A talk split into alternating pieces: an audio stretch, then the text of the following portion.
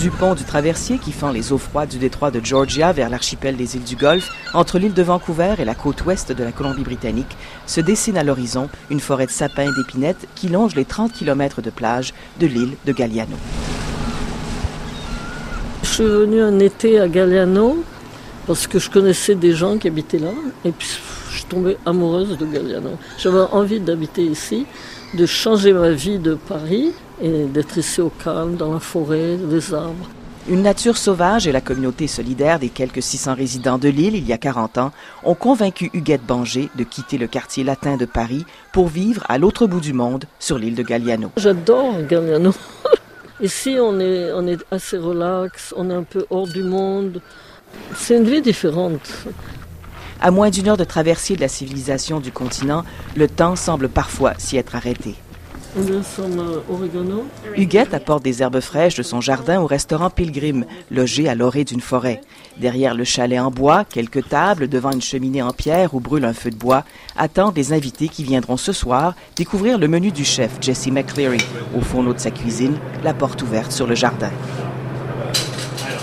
Jesse a trouvé sur Galliano l'inspiration pour une cuisine locale, fraîche et unique. Des assiettes dans lesquelles Jesse aime servir poisson de la côte, légumes de l'île sautés à l'huile d'algues brunes ou parfumés aux herbes sauvages, comme le gaillet odorant à l'arôme de vanille et les feuilles de marguerite sauvage. Je voulais quitter la ville et tous les politiques, les restaurants dans le centre-ville, et juste euh, plus proche à la ferme ici et de la forêt. Juste là, cinq minutes, puis tu peux trouver les, champignons sauvages, les herbes sauvages aussi. Juste une minute, deux minutes là.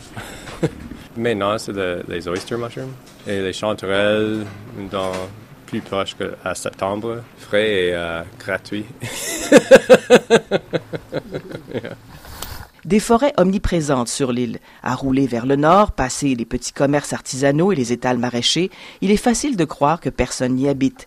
Les maisons des quelques mille résidents de l'île cachées en retrait de la route, derrière les arbres. Des arbres à travers lesquels serpentent des sentiers s'ouvrant sur une douzaine de plages autour de l'île. Les plages plus chaudes longent l'est de l'île, mais celle du parc Montaigu à l'ouest, avec ses eaux bleu-vertes sur fond de sable blanc, reste une favorite. L'eau est transparente, mais sauf qu'elle est glacée. Sinon, ça pourrait être une plage tropicale. Une beauté rustique et sauvage pour laquelle il a cependant fallu se battre. On s'est bataillé, on s'est battu. D'abord contre les scies mécaniques de la compagnie forestière Macmillan Blodel, propriétaire de plus de la moitié des terres de l'île Galliano dans les années 50, et puis contre les promoteurs immobiliers qui projetaient transformer la moitié de l'île en parc résidentiel avec terrain de golf et plateforme d'hélicoptères. On a commencé à faire d'autres lois et finalement, on a réussi à limiter le nombre de maisons possibles sur Galliano et même euh, recouper des arbres comme on veut. Ça va rester comme c'est. Je ne voudrais pas quitter Galliano. On a beaucoup de vieilles personnes qui ont dans les 90 ans, 95, 86, il y en a pas mal sur l'île comme ça. On vit plus longtemps à Galliano peut-être parce que la, la vie est plus relaxe, on est, plus, on est moins stressé. 100 ans, pourquoi pas?